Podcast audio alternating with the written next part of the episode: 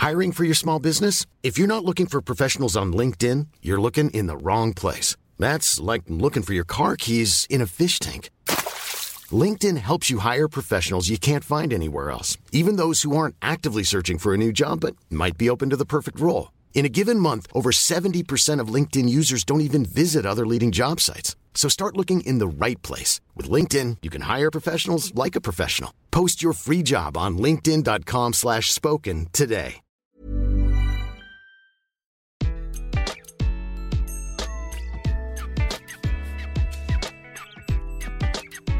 Bonjour, je suis Gaël Châtelain-Berry, bienvenue sur mon podcast Happy Work, édition spéciale. Pour cet épisode, je reçois une personnalité très étonnante. Jean-Charles Samuelian Verve, le cofondateur et CEO de l'assurance santé 100% en ligne Alan. Si j'ai souhaité rencontrer Jean-Charles, c'est parce que je n'ai jamais rencontré d'entreprise aussi étonnante d'un point de vue RH. Flexibilité horaire et télétravail quasi à volonté, des vacances illimitées, congés maternité et paternité allongés. Et ce n'est pas tout, croyez-moi. Dans cette interview, il va nous expliquer ses choix et ses projets. J'espère que vous passerez un aussi bon moment à écouter cet entretien que j'ai eu à le faire. Bonne écoute. Bonjour Jean-Charles. Bonjour Gaël. Alors, comme d'habitude, je vais commencer en vous présentant rapidement. Vous êtes diplômé de l'école des ponts Paris Tech et en fait, vous avez quelque chose de particulier puisque vous n'avez jamais été salarié dans une autre entreprise qu'une que vous avez créée. Vous cofondez en 2010 Explicit, une entreprise spécialisée dans les fauteuils d'avion qui équipe des avions dans le monde entier, y compris en Chine. Et en 2016, vous cofondez Alan, une assurance santé 100% en ligne. Alors le projet est plus qu'ambitieux parce que quand j'ai préparé cette interview, j'ai vu que vous aviez levé 12 millions en 2016, 23 en 2018, 40 en 2019, 50 en 2020. On attend 2021 avec impatience. À ce jour, plus de 7000 entreprises de toute taille vous font confiance, ainsi que des milliers d'indépendants. Mais si j'ai voulu vous interviewer, Jean-Charles, ce n'est pas pour parler assurance, mais pour parler de votre entreprise qui est incroyablement originale, puisque, par exemple, la grille des salaires de l'entreprise est ouverte à toutes et à tous, et que chez Alan, il n'y a ni négociation salariale, ni réunion, ni manager. Ma première question est toute simple et vous concerne vous. Vous êtes plutôt très jeune. Pourquoi avoir fait ce choix de la création d'entreprise dès le début de votre carrière, d'autant plus que j'ai cru comprendre que vous aviez vendu votre premier site internet à 13 ans, ce qui est quand même assez impressionnant, mais tout de même, aucun regret de ne pas avoir été dans un grand groupe? Alors, c'est très difficile de savoir ce qu'on rate quand on n'a pas trop vécu, euh, et du coup de faire un A-B test très pertinent. J'ai l'impression que j'ai la chance chaque matin de travailler avec des gens qui me passionnent, sur des choses qui me passionnent, et que ma tâche et mes enjeux change en permanence euh, depuis que j'ai commencé à, travailler. Cet apprentissage permanent, euh, se battre en continu pour être à la hauteur de la tâche et de l'ambition, parce que la boîte grandissant très vite, il faut grandir au moins à cette vitesse et c'est euh, hautement difficile. donc ça, ça apporte beaucoup d'humilité. C'est quelque chose qui me passionne. Donc vraiment aucun regret et énormément de plaisir à faire ce que je fais. Alors, Jean-Charles, vous avez une politique ressources humaines assez incroyable. Je ne peux pas faire toute la liste parce que véritablement, j'ai l'impression que vous avez voulu faire un laboratoire RH. Je ne vais en donner que quelques-unes. Flexibilité horaire, télétravail quasi à volonté, des vacances illimitées, congés maternité et, paternité pardon, allongés. Pourquoi ces choix? Ce qu'on a essayé de construire en tant qu'entreprise, c'est un mélange assez subtil et difficile à maintenir entre la véritable excellence qui va avec une ambition qui est très forte, tout en que cette excellence ne soit pas au détriment du bien-être des salariés. Et, on n'est pas une entreprise facile. Euh, ça, c'est important pour moi de le dire. On essaye de faire des grandes choses. Ce n'est pas fait pour tout le monde. En revanche, pour les gens qui, se passionnent, on essaye de donner un cadre euh, où ils peuvent vivre pleinement, à la fois avoir du temps pour eux et avoir beaucoup d'impact sur notre société. Parce que transformer la santé, c'est un enjeu qui va nous prendre des décennies et, qui est extrêmement complexe. Et du coup, ce qu'on a essayé de construire dans nos politiques RH et plus que politique RH, dans notre culture d'entreprise, qui est les normes qui nous permettent d'interagir ensemble et de résoudre des problèmes ensemble, c'est trouver cet équilibre entre qu'est-ce qui permet d'attirer les meilleurs talents au monde, ça c'est dans notre vision d'excellence, comment on donne énormément de pouvoir à ces gens qu'on juge extraordinaires pour prendre des décisions, pour gérer leur vie, pour impacter positivement la boîte. Et quels sont les outils qu'il faut leur donner pour qu'ils puissent faire ça de manière intelligente, qu'ils continuent à grandir, qu'ils se fassent grandir les uns les autres. Et, après, tous ces éléments sur la flexibilité euh, euh, du travail, des vacances, sur la transparence sur les salaires et le capital, ce ne sont que des conséquences en fait de cette volonté d'avoir des gens extraordinaires et de leur donner un cadre de travail qui leur permet d'être à leur plein potentiel sur le long terme. Et pour être à son plein potentiel sur le long terme, il faut faire des choses qui ont un impact, que cet impact soit visible. Il faut aimer ce qu'on fait, il faut se sentir euh, ce qu'on appelle in the zone, donc au bon endroit au bon moment. Et, et, et ça, euh, bah, il faut donner les outils et surtout, il faut être en bonne forme. Il faut pouvoir être créatif, il ne faut pas être burn-out. Et, et, ça, euh, bah, du coup, c'est bien gérer son temps et avoir les bons outils pour, pour le gérer, que l'entreprise nous aide à le gérer et le protéger. Mais généralement, j'ai rencontré pas mal de, de, dirigeants qui mettent en place ce genre de politique parce qu'ils ont connu d'autres politiques RH dans des groupes, on va dire, plus traditionnels. Vous, vous n'avez jamais connu cet environnement-là.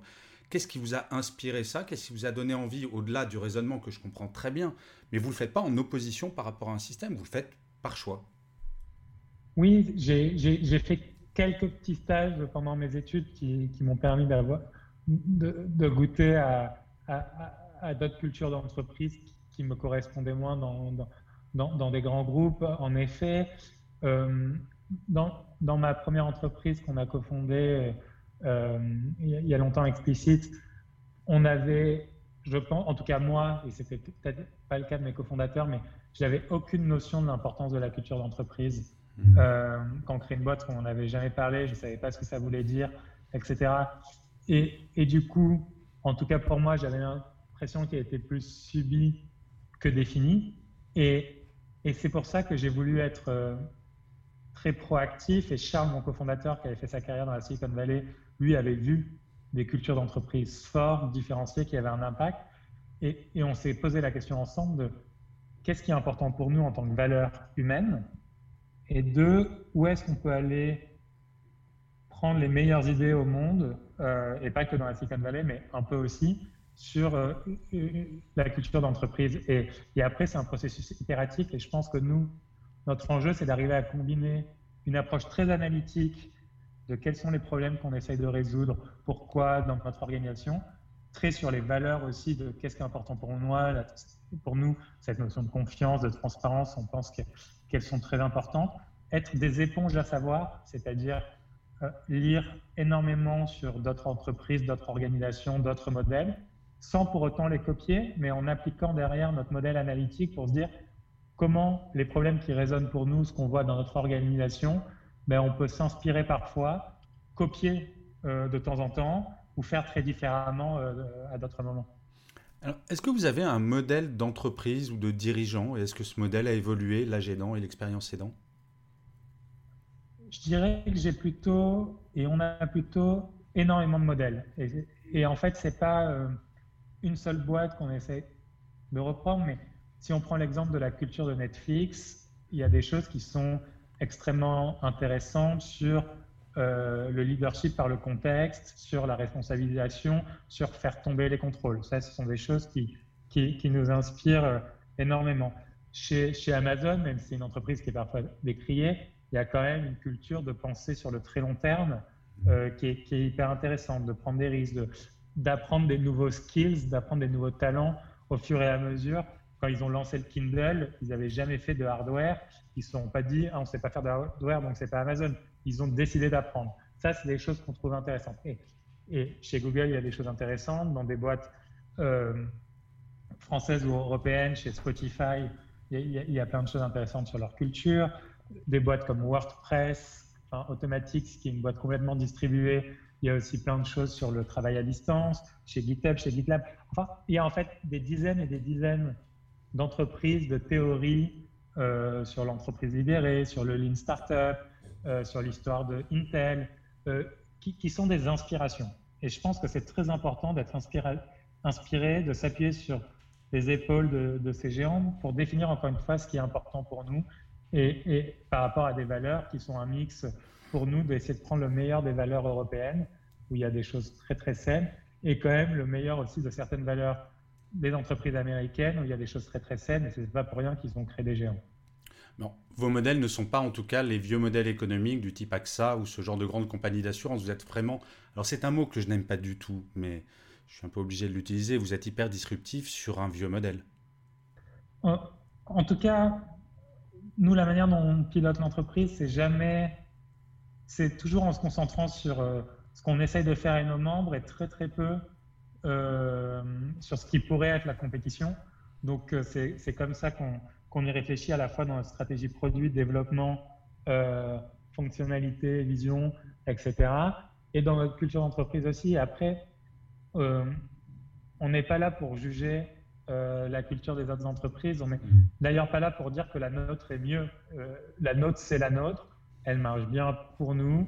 être aussi radicalement transparent, donner autant de pouvoir aux équipes, euh, ça marche peut-être pas pour, tout le monde et ça ne plaît sûrement pas à tout le monde. Donc, on n'a pas aussi comme pour vocation de, recruter l'humanité entière. On a vocation de recruter les, gens qui, euh, qui ont envie de transformer le système de santé et de le faire euh, dans un environnement euh, qui est à la fois très exigeant mais très bienveillant. Et, ça, et ce qui, ce qui a plein de trade-offs. Hein. Il faut euh, et, ça, on le fait euh, pour nous très, et très centré sur nous, en effet. D'accord. Au milieu de toutes les innovations ARH que vous avez mises en place, laquelle vous rend le plus fier? Si tant est qu'il y en ait une d'ailleurs. C'est une question qui est, qui est très difficile à répondre parce que, en fait, ma vision, c'est qu'une culture d'entreprise qui fonctionne, c'est une culture d'entreprise qui est, qui est cohérente. Et donc, les différents éléments se répondent les uns aux autres.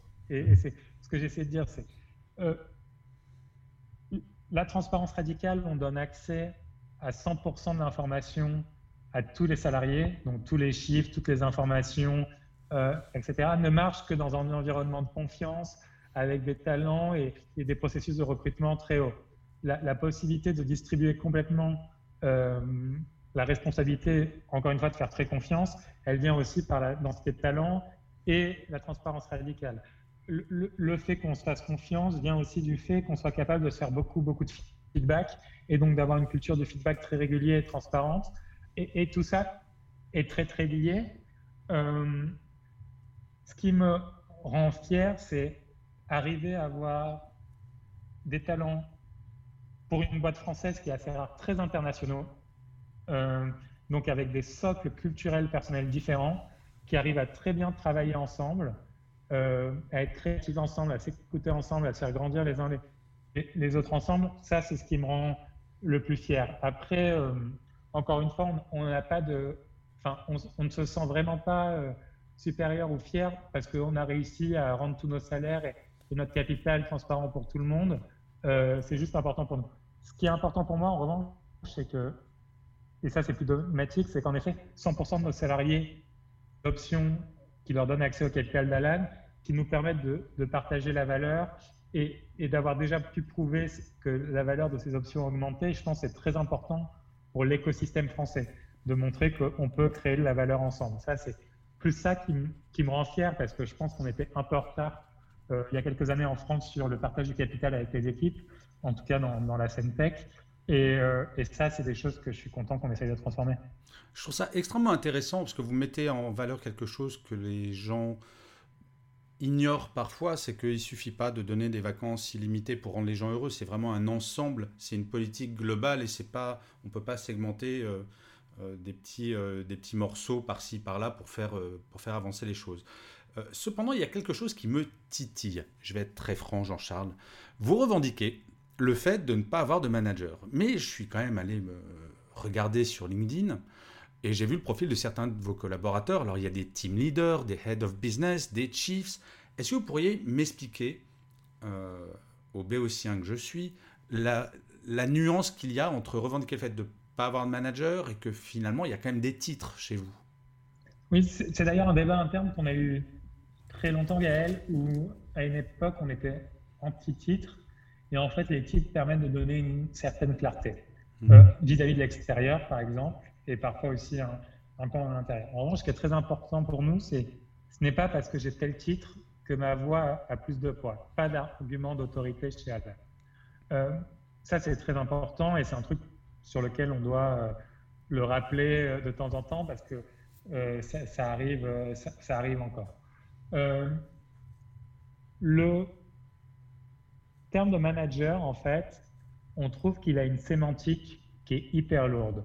Selon l'entreprise par laquelle vous êtes passé dans, avant, manager peut dire des choses très très différentes.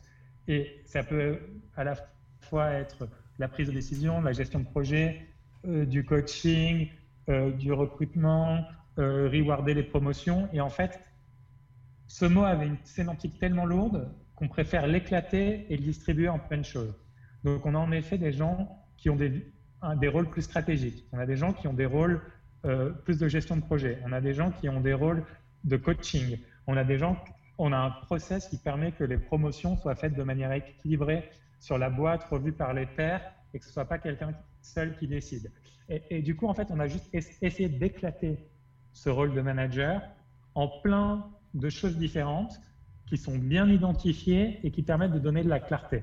Euh, je pense que je ne suis pas anti-manager. Je pense que dans des boîtes, il y a des managers excellents. Je pense que ce qui est important, c'est de définir qu'est-ce que ça veut dire et en fait le fonctionnaliser plutôt en des problèmes qu'on résout et pas juste en, un titre de manager qui lui devient fourre-tout et, et, crée de l'autorité. Euh, et ça, je pense que c'est très important et ça, c'est assez inhérent à, notre culture. Après, c'est vrai que pour la presse, euh, c'est plus excitant de dire qu'il n'y a pas de manager. Il faut quand même un petit peu de communication au milieu de tout ça. Mais c'est très intéressant. Euh, alors, je vais être très franc, Jean-Charles. Je, me renseigne sur beaucoup d'entreprises, je lis beaucoup, je rencontre beaucoup de gens. Et vous semblez être, très honnêtement, une des entreprises françaises les plus innovantes en termes de RH. Alors, je ne parle pas euh, de, petites startups parce que vous, vous, commencez quand même euh, à dépasser largement le stade de la startup. Vous êtes une entreprise et bientôt vous serez une très grande entreprise. En tout cas, je vous le souhaite. Euh, votre entreprise semble objectivement être le paradis sur Terre. En tout cas, si tant est qu'au paradis, on doit travailler. Ça, c'est un autre débat beaucoup plus philosophique. Est-ce qu'il y a encore des choses au milieu de ce paradis, je parle d'un point de vue RH, hein, bien entendu, que vous souhaiteriez améliorer Est-ce qu'il y a des choses qui vont pas chez Alan où vous dites Ah, ça, c'est pas top? Honnêtement, je, ne pense pas qu'on soit un paradis pour tous. Hein. Euh, et ça, je pense que c'est très important de le dire. C'est, je pense qu'on est un, paradis pour plein de gens, qui est, un endroit très épanouissant. Mais encore une fois, il faut euh, avoir envie, euh, euh, il faut être dans ce qu'on appelle un gros mindset, c'est-à-dire avoir envie de grandir en permanence, d'être challengé, d'être sur des problèmes difficiles. Enfin, on est un, environnement qui est demanding. Mais au moins, les règles du jeu sont très claires et on essaie de faire que demanding soit compatible avec avoir une vie de famille, avec être épanoui, ah, en fait, on aime cette notion de d'harmonie entre euh, la vie et le travail. Il faut que les deux m'énergisent. Il faut que quand je vais au travail, je sois hyper heureux parce que je fais des trucs qui m'éclatent. Et quand je suis chez moi, ben, le travail ne me, prend pas, me, prend pas la tête, ne me stresse pas parce que, euh, parce que je, sais qu'on va euh, mettre les bons compartiments. Et c'est dur et on n'y arrive pas toujours. Et du coup, pas tout le monde s'épanouit toujours hyper bien chez elle. Une culture de l'écrit, du feedback direct, euh, la transparence, c'est des choses qui peuvent être euh, difficiles à vivre. Après, euh, il y a plein de gens qui s'éclatent. on a une équipe qui s'entend hyper bien, qui fait des grandes choses ensemble, avec une capacité à grandir, à se développer, à apprendre de nouvelles choses qui est, qui est, assez extraordinaire.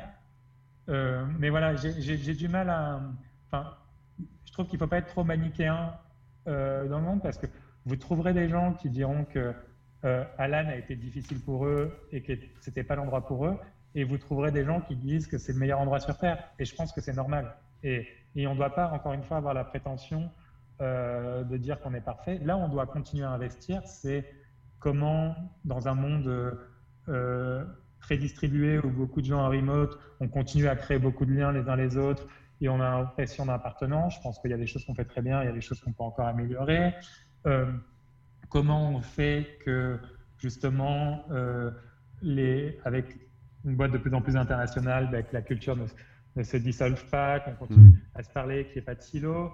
Euh, c'est des problèmes qui sont hyper intéressants. Euh, comment on maintient l'excellence euh, dans le recrutement et une densité de talent qui, qui est très très forte. Tout ça, c'est passionnant. Et, et, on est loin d'être parfait. Ce qu'on sait, en revanche, c'est que ce que je pense qu'on fait, c'est qu'on passe plus de temps et plus d'énergie que la moyenne à réfléchir à ça. C'est-à-dire, mmh. réfléchir à la culture d'entreprise, c'est l'enjeu de tous les, les alaneurs. Et, l'améliorer en continu, c'est l'enjeu de tous les alaneurs. Et du coup, ça, ça fait que c'est un organisme vivant qui, qui, s'améliore dans le temps. Et encore une fois, euh, on n'a pas l'imprétention d'être parfait. Mais... Bah écoutez, merci beaucoup. C'est euh, des patrons d'entreprises qui font preuve d'autant d'humilité, c'est assez rare pour le souligner. Donc merci pour, euh, euh, pour votre réponse. J'ai une question avant de passer à la dernière de notre interview qui arrive à sa fin. pourquoi Alan? C'est une référence à deux Alan que j'aime beaucoup et par chance sur lesquels je, dont je lisais des, des biographies ou des passages au même moment et ça a fait tilt. C'est ces moments un peu magiques dans la vie.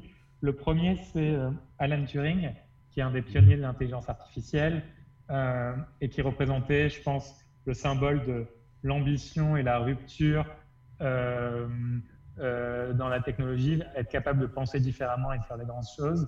Et le deuxième, c'est Alan Watts, qui est un philosophe britanno-américain qui a écrit beaucoup sur le bien-être et sur trouver euh, son sens personnel.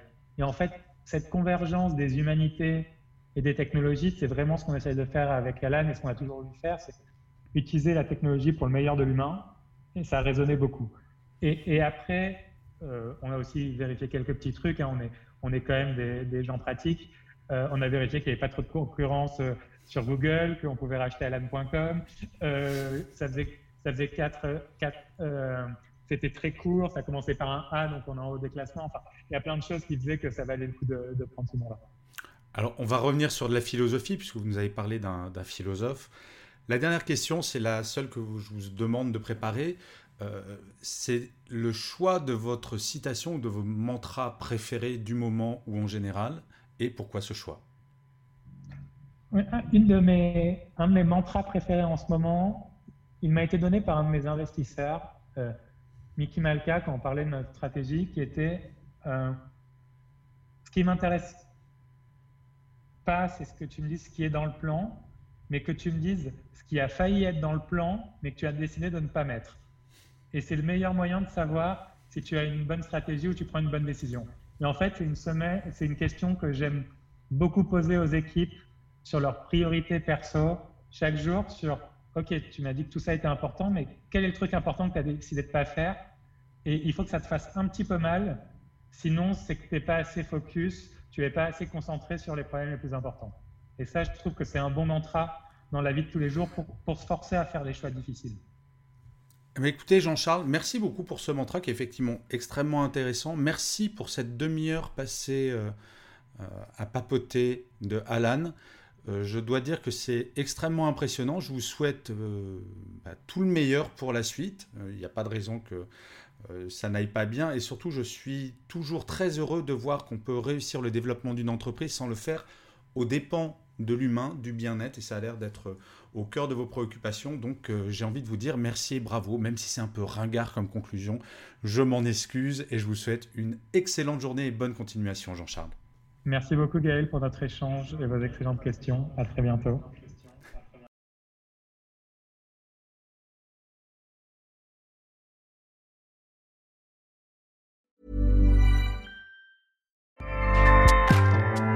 ACAST powers the world's best podcasts. Here's a show that we recommend. Hi, I'm Jesse Cruikshank. Jesse Cruikshank. I host the number one comedy podcast called Phone a Friend. Girl, let's phone a friend. Not only do I break down the biggest stories in pop culture with guests like Dan Levy and members of InSync, I do it with my own personal boy band singing jingles throughout. Because it's my show. It's your show, girl. New episodes of Phone a Friend. Yeah. Drop Thursdays wherever you get your podcasts. So work it, girl. Yeah, work it. Okay, that's enough. ACAST helps creators launch, grow, and monetize their podcasts everywhere. ACAST.com.